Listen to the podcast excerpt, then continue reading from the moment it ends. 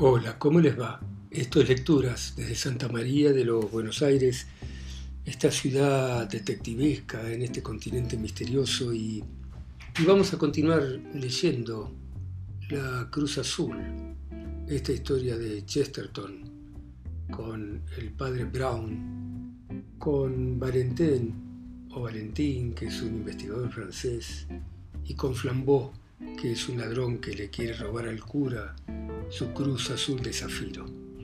Y sigue de esta manera. No, dijo Brown, como quien se quiere excusar. No, no, no, mire, yo empecé a sospechar de usted en el momento en que nos encontramos por primera vez, por el bulto que en su manga hace el brazalete de la cadena que ustedes suelen llevar. Pero ¿cómo, cómo demonios usted oyó hablar siquiera del brazalete?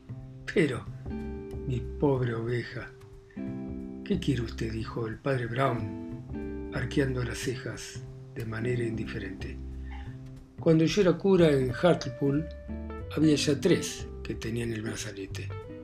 De modo que desconfié de usted desde el primer instante, como claramente entiende, y me quise asegurar de que la cruz iba a quedar a salvo de cualquier traspiés. Y hasta creo que estuve vigilándolo, ¿sabe?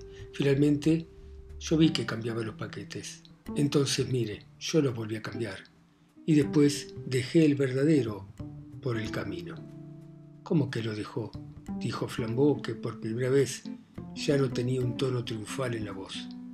Mire cómo fue, dijo el curita, siempre con el mismo tono de voz. Yo regresé a aquella confitería y pregunté si me había dejado un paquete, y di algunas señas para que en todo caso lo enviaran si yo no volvía después. Yo sabía que no había dejado nada antes, pero cuando volví a buscar, ahí fue cuando realmente lo dejé. Así que en vez de correr atrás mío con el paquete valioso, a estas horas lo han enviado a casa de un amigo mío que vive en Westminster. Y luego agregó con amargura. También esto lo aprendí de un pobre tipo que había en Hartlepool.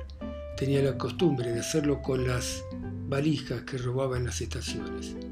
Ahora el pobre está en un monasterio. Uno tiene que aprender muchas cosas, ¿sabe usted?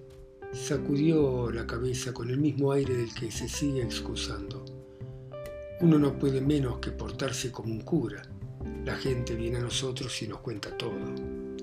Flambeau sacó de su bolsillo el paquete envuelto en papeles y lo hizo pedazos no contenía más que pedazos de cartón y unas barritas de plomo.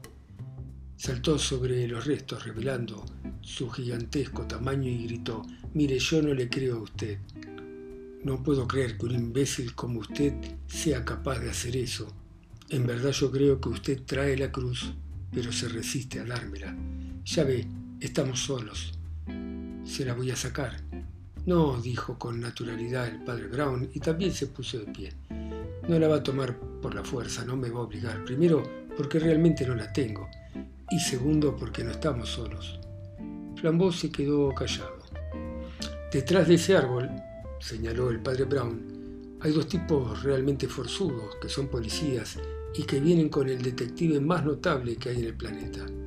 Usted me pregunta que cómo vinieron. Bueno, yo los atraje, lógico. Que cómo lo hice, bueno, se lo voy a contar si usted quiere, por Dios. ¿No entiende que trabajando entre la clase criminal uno aprende mucho? Desde luego yo no estaba seguro de que usted fuera un criminal y nunca es conveniente hacer escándalo contra un miembro de nuestra propia iglesia. Así que antes de eso procuré probarme, a ver si con alguna provocación usted se descubría a sí mismo de alguna manera. Es de suponer que cualquiera hace alboroto si encuentra que su café está salado. Si no lo hace es que tiene buenas razones para no llamar la atención. Cambié entonces la sal y el azúcar y me di cuenta que usted no protestaba. Todo hombre protesta. Por otro lado, si le cobran tres veces más de lo que hay que cobrarle. Pero si se conforma con una cuenta exagerada, es que quiere pasar inadvertido yo fui el que alteró esa cuenta y usted la pagó sin chistar. Parecía que todo el mundo hubiera estado esperando que Flambeau saltara como un tigre de un momento a otro, pero al contrario se quedó quieto. como si le hubieran hecho una especie de hechizo. La curiosidad lo tenía petrificado. Fue bien, continuó lúcido el padre Brown, como usted no quería dejar ningún rastro a la policía, era necesario que alguien lo dejara en su lugar. Y a donde quiera que fuimos juntos, hice algo que diera motivo a que se hablara de nosotros para el resto del día. No hice daños importantes, una pared manchada, unas manzanas al suelo, una vidriera rota, pero en todo caso salvé la cruz, porque siempre hay que salvar la cruz. Que a esta hora está en Westminster. Hasta me maravillo de que no lo haya estorbado usted con el silbido del asno. ¿Con qué? preguntó Flambeau. Vamos, me alegro que nunca haya escuchado hablar de eso, dijo el cura, haciendo una mueca. Es una atrocidad. Yo estaba seguro de que usted era demasiado bueno, en el fondo, para ser un silbador. Y yo no hubiera podido competir con usted.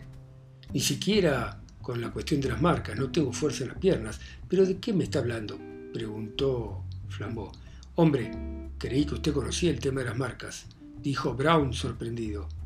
Ya veo que no está tan envilecido usted. Pero, ¿cómo diablos está usted al tanto de tantas cosas horribles, gritó Flambeau. Una sonrisa cruzó la cara sencilla y redonda del cura. Tal vez a causa de que soy un burro soltero, dijo. ¿No se le ocurrió pensar que un hombre que su único trabajo es oír los pecados de los demás, acaso no puede ser especialista en el tema? Además, le tengo que confesar otra condición de mi oficio que me hizo ver que usted no era un cura. ¿Y eso qué fue? dijo Flambeau sorprendido, que usted atacó la razón, y eso es de mal teólogo. Y como en ese instante se dieron vuelta para recoger los paquetes, los tres policías salieron de entre los arbustos. Flambeau era un artista y también un deportista. Dio un paso atrás y saludó con una reverencia a Valentín. No, a mí no, mon mí, dijo con nitidez. Inclinémonos ante este común maestro, y ambos, con respeto, se descubrieron, mientras el curo gordo de Essex hacía como que buscaba su sombrilla. Bueno, muy interesante este cuento de la Cruz Azul de Chesterton con este padre Brown, sobre el cual volveremos, ¿no? Estos antihéroes que tienen o están muy alejados del arquetipo del héroe.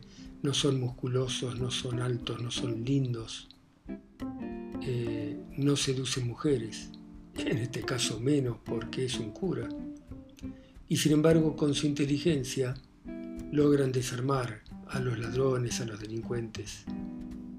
Eh, muy bueno, muy bueno este relato, así que bueno, gracias por escucharme ustedes en sus países, ciudades, pueblos, islas, continentes, a mí que estoy acá solo en Santa María de los Buenos Aires. Gracias, chao.